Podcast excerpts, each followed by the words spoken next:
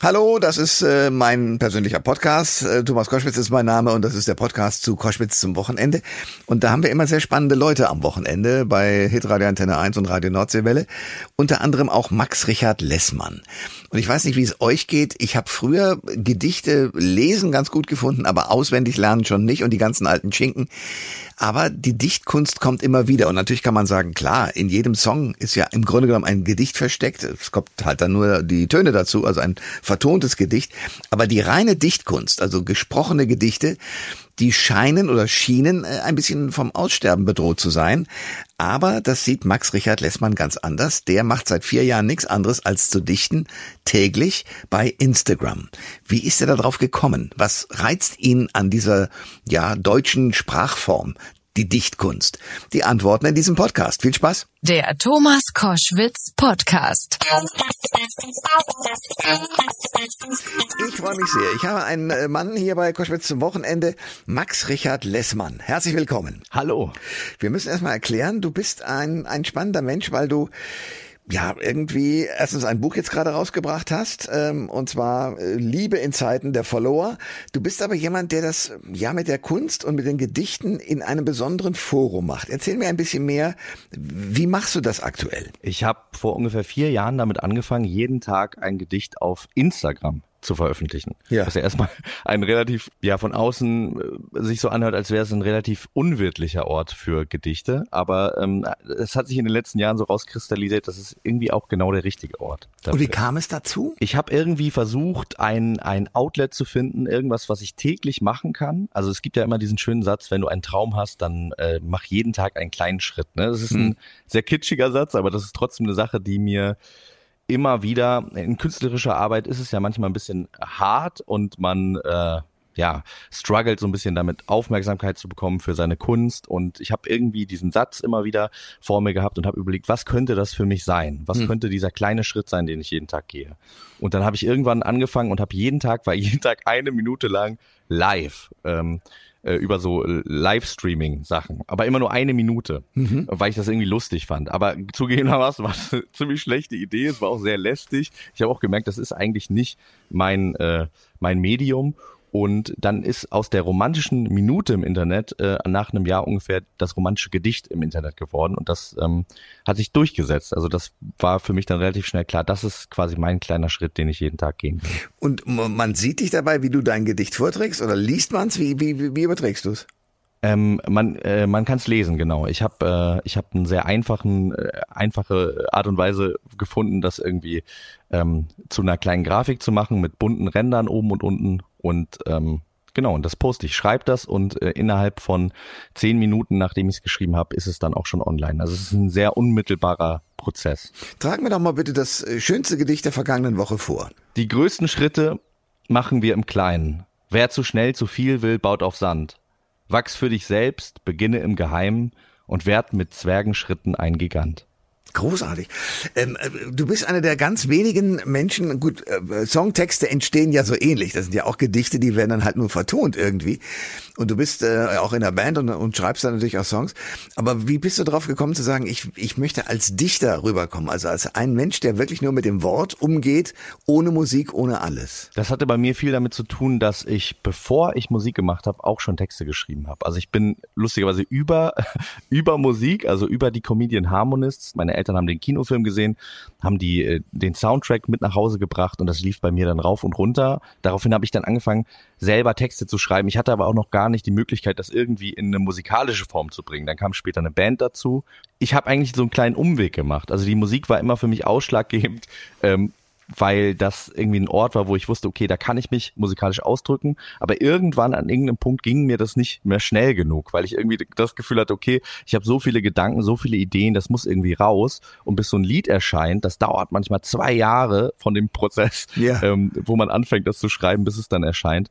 Und ähm, ich glaube, bei mir ging es viel um dieses Unmittelbare, um dieses, ich mache das und kann es direkt veröffentlichen. Und da war das Internet ein perfekter ähm, Ort ein perfektes Outlet dafür. Und ein anderer äh, Punkt, warum ich auch mich dafür entschieden habe, das so so durchzuziehen, war, dass ich eine Dokumentation gesehen habe über äh, Erich Kästner, den ich sehr schätze als Autor und auch als Dichter äh, Zu. Recht, ja klar. Ja. Ja. Und ähm, der, äh, da ging es viel darum, dass er immer quasi die technischen Gegebenheiten, die es zu der Zeit gab, immer wenn irgendwas Neues gekommen ist, dann hat er gesagt, ach cool, dann mache ich jetzt auch Hörspiele, dann mache ich jetzt auch äh, ähm, Filme.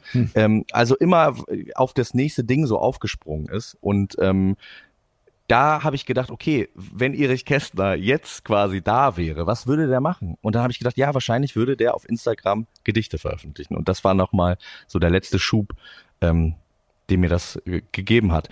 Ja. Wir reden gleich weiter. Max Richard Lessmann ist äh, bei Koschwitz zum Wochenende einer der Dichter, die es noch in Deutschland gibt. Gut, Deutschland ist eh das Land der Dichter und Denker, also passt da gut rein. Aber es ist, äh, ich finde es schön, dass du dich dieser Kunst widmest, weil sie, ich habe den Eindruck, zumindest bei den jüngeren Leuten ähm, verloren geht, obwohl du ja bei Instagram mit deiner Dichterei eine ganze Menge Follower hast. Ich glaube, das kommt auch gerade wieder. Ich glaube, es gibt eine ganz große Szene auf Instagram, die sich in den letzten Jahren so formiert hat. Instagram ist ja erstmal auf den ersten Blick eine sehr oberflächliche Welt und ich glaube, dass genau dadurch so eine Sehnsucht entstanden ist nach ein bisschen mehr Tiefe und ähm, die von ganz vielen tollen jungen Menschen irgendwie jetzt äh, befriedigt wird auf Ja. die eine oder andere Weise. Ja, man muss ja sagen, du hast ja bis jetzt äh, dolle Sachen gemacht. Also wer Stefan Raab-Fan ist, war, macht ja leider nichts mehr, äh, also jedenfalls nicht in der Kamera oder vor der Kamera, der hat dich natürlich mitgekriegt, weil du beim Bundesvision Song Contest äh, Stimmt, ja. aufgetreten bist. Und ähm, du hast sogar einen Song für Ina Müller geschrieben, die wiederum eine wunderbare Sendung hat, ähm, äh, wo sie in der Kneipe Leute zu sich einlädt. Wie ist es dazu gekommen? Hat Ina dich angerufen und hat gesagt, hör mal zu, ich brauche einen Text oder wie ging das? Ich war zu Gast bei Ina Müller mit, äh, mit meinem Soloalbum Liebe in nach Follow hieß es auch damals. Ähm, irgendwie hat der Titel mich noch nicht so ganz losgelassen. Der Okay. musste nochmal bearbeitet werden. Ja. Und da haben wir zusammen dann ein Lied gesungen bei ihr in ihrer Sendung. Und dieses Lied mochte sie so gerne, dass sie gesagt hat, ey, ähm, wenn ich nächstes, wenn ich mein nächstes Album mache, dann möchte ich, dass wir zusammen einen Song schreiben. Okay. Und dann hat sie mich tatsächlich, ich habe irgendwie in dem Moment gedacht, das ist jetzt vielleicht so bierseliges Gerede und das passiert sowieso nicht. Es war für mich eine ganz große Ehre überhaupt, dass sie das gesagt hat, überhaupt, dass ich in der Sendung sein durfte. Und ähm, dann hat sie aber wirklich angerufen und gesagt, Max, komm mal vorbei, wir machen das jetzt. Und dann haben wir irgendwie so zwei, drei Tage miteinander verbracht und dabei ist dieser Song rausgekommen, den ich sehr, sehr mag. Und ähm, ja, also Ina Müller ist, Ist doll. seit ich sie kenne, finde ich sie noch toller als irgendwie von außen schon. Ja, die ist ja eins zu eins, so wie sie auch außen wirkt. Die ist großartig, Ja, genau. ja. Max Richard Lessmann ist bei Koschwitz zum Wochenende äh, einer der jungen, neuen und offenbar mit einer Be Bewegung auch verbundenen Dichter. Äh, wie kriegst du deine Themen? Also jeden Tag ein Gedicht ist ja auch nicht ganz einfach. Wo hast du die her, die Themen? Also das ist ähm, viel dieser ganzen Sache entsteht daraus, dass ich mich unglaublich gerne mit Leuten unterhalte und unglaublich gerne neue ähm, Perspektiven auch bekomme. Das ist auch der Hauptgrund, warum ich gerne mit anderen Leuten äh, Texte schreibe, für andere Künstler und Künstlerinnen Texte schreibe. Und ähm, das be beschäftigt mich aber auch im Alltag. Also ich rede sehr viel mit meiner Frau, wir unterhalten uns äh, sehr, sehr viel und die hat ganz tolle äh, irgendwie Impulse und die Gespräche sind oft so intensiv auch, dass ich danach mich einfach nur noch hinsetzen muss und dann ähm, fließt es so aus mir raus. Deswegen habe ich diesen, diesen Gedichtband auch ihr gewidmet, weil ähm, Okay. sie ähm, in, in jedem Sinn eine wahnsinnig große Stütze, aber auch eben eine riesige Inspiration äh, für meine für meine Arbeit äh, ist und mir da echt wahnsinnig doll geholfen hat. Da, so muss Ehe sein. Ich bin völlig begeistert, das zu hören. Ihr macht auch zusammen einen Podcast. Genau, Äh, Wie, ja. wie funktioniert der? Ähm, wir haben am Anfang, äh, also ich äh, stelle ja auf Instagram öfter auch Fragen und äh, da kamen immer ganz viele Fragen zurück. Und ähm, wie ist das bei euch? Wie macht ihr das so? Und für, für mich war das irgendwie ein naheliegendes Medium, ähm, um diese Fragen irgendwie zu beantworten, die, die da irgendwie aufgekommen sind, weil ich ja seit sechs Jahren auch noch ein anderes, einen anderen Podcast habe und ähm, ich glaube auch Erich Kästner wahrscheinlich ähm, sich diesem Medium irgendwie äh, bedient hätte, wenn, wenn er jetzt noch around wäre. Ähm, und da beantworten wir quasi einmal die Woche Fragen aus dem Publikum im weitesten Sinne. Also Menschen können da So eine Art sich, äh, Kummerkasten. ja, genau, genau. So eine Art Kummerkasten. Leute können ihre ihre persönlichen ähm, ähm, Probleme äh, beschreiben und Was, wir was kommen da für Fragen? Also was, was, was werdet ihr gefragt? Also es sind sehr, sehr, äh, es geht, es geht äh, ums Eingemachte meistens. Also es geht, sind sehr viele Beziehungsfragen, sehr viel, ähm, ich bin verliebt in äh, den Arbeitskollegen, in den besten Freund, ähm, solche, solche Geschichten. Und ähm, meistens geht's dann aber irgendwie auch noch einen Schritt tiefer und die Menschen, die uns da die Fragen stellen, sind meistens auch selber schon sehr reflektiert und können auch bestimmte Dinge irgendwie ähm, da äh, schon benennen und sagen, ja, vielleicht liegt es bei mir auch daran, dass und dann wird's halt für mich erst so richtig interessant, dass man da ähm, sich versucht, in diese Situation hineinzuversetzen. Und ähm, deswegen heißt der Podcast ja auch, was würden die Lessmanns tun? Ja. Nicht im Sinne von What would Jesus do? Also das ist so ein bisschen der, der Gag auch dahinter. Ja. Ähm, die, die Selbstironie, die da drin steckt, natürlich haben wir keine Ahnung, ne? aber wir ähm, mögen es einfach, uns in, in solche Dinge hineinzuversetzen und da ein bisschen ge ein Gedankenspiel äh, zu vollführen. Und dabei kommen vielleicht zwei, dreimal auch ein paar ganz gute Sachen raus, die der Person dann auch und vielleicht auch anderen Menschen ähm, ein bisschen weiterhelfen. Aber grundsätzlich äh, sind wir jetzt ähm, sehen wir uns nicht als die besten Ratgeber der Welt. Es macht uns vor allem Spaß, uns mit diesen Fragen zu beschäftigen und zu gucken, was äh, macht das mit uns? Hm. Was kommt auch bei uns irgendwie dabei raus, wenn wir darüber nachdenken? Die Lessmanns, so heißt äh, der Podcast. Und zumindest 50 Prozent davon sind bei mir in der Sendung Koschwitz zum Wochenende. Ähm, was ich faszinierend finde, ist, dass ihr da im Grunde genommen etwas macht, was die älteren äh, Hörerinnen und Hörer wahrscheinlich noch kennen als äh, Radioprogramm. Da gab es das ja auch so Kummerkästen oder auch in Zeitungen.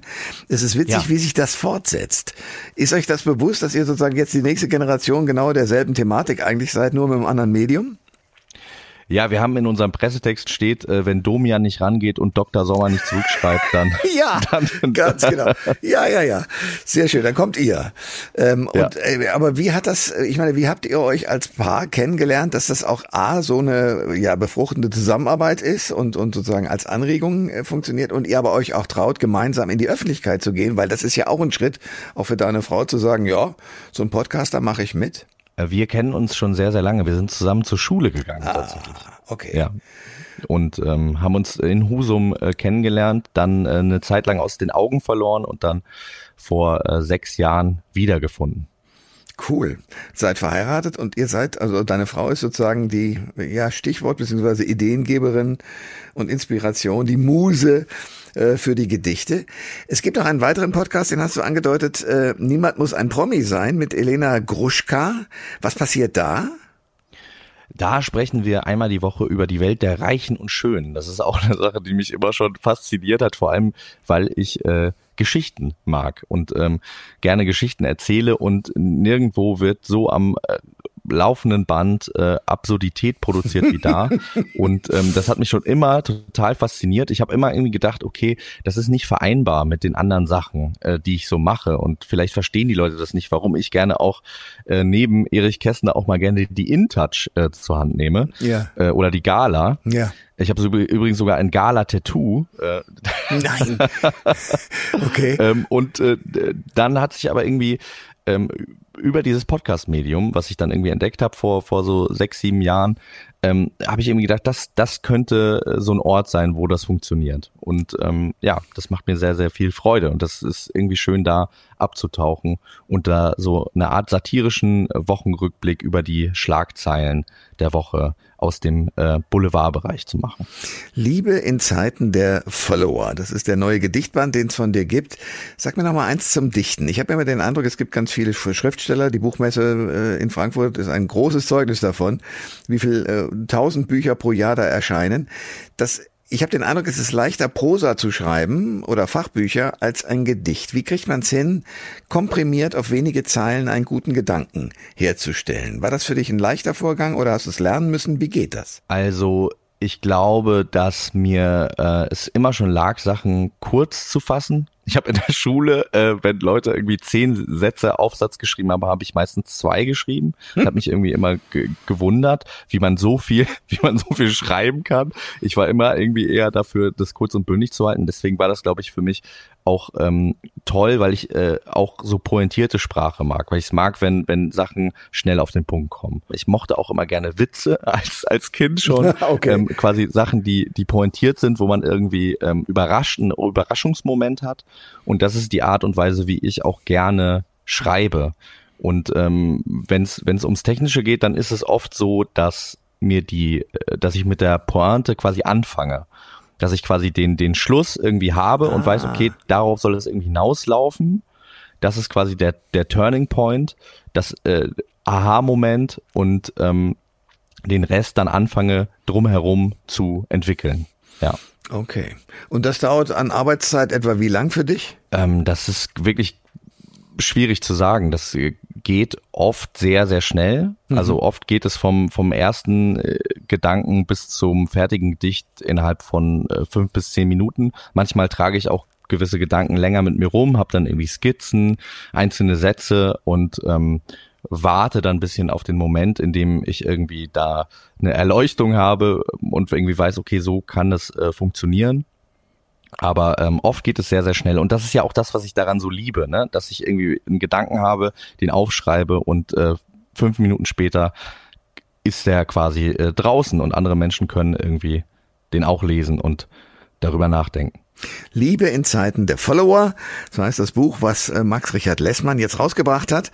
Und darüber haben wir gesprochen und über die Dichtkunst und über die Tatsache, dass offenbar, ich finde es sehr schön, sich das äh, Gedicht wieder langsam durchsetzt als Form, die man gerne liest und hört.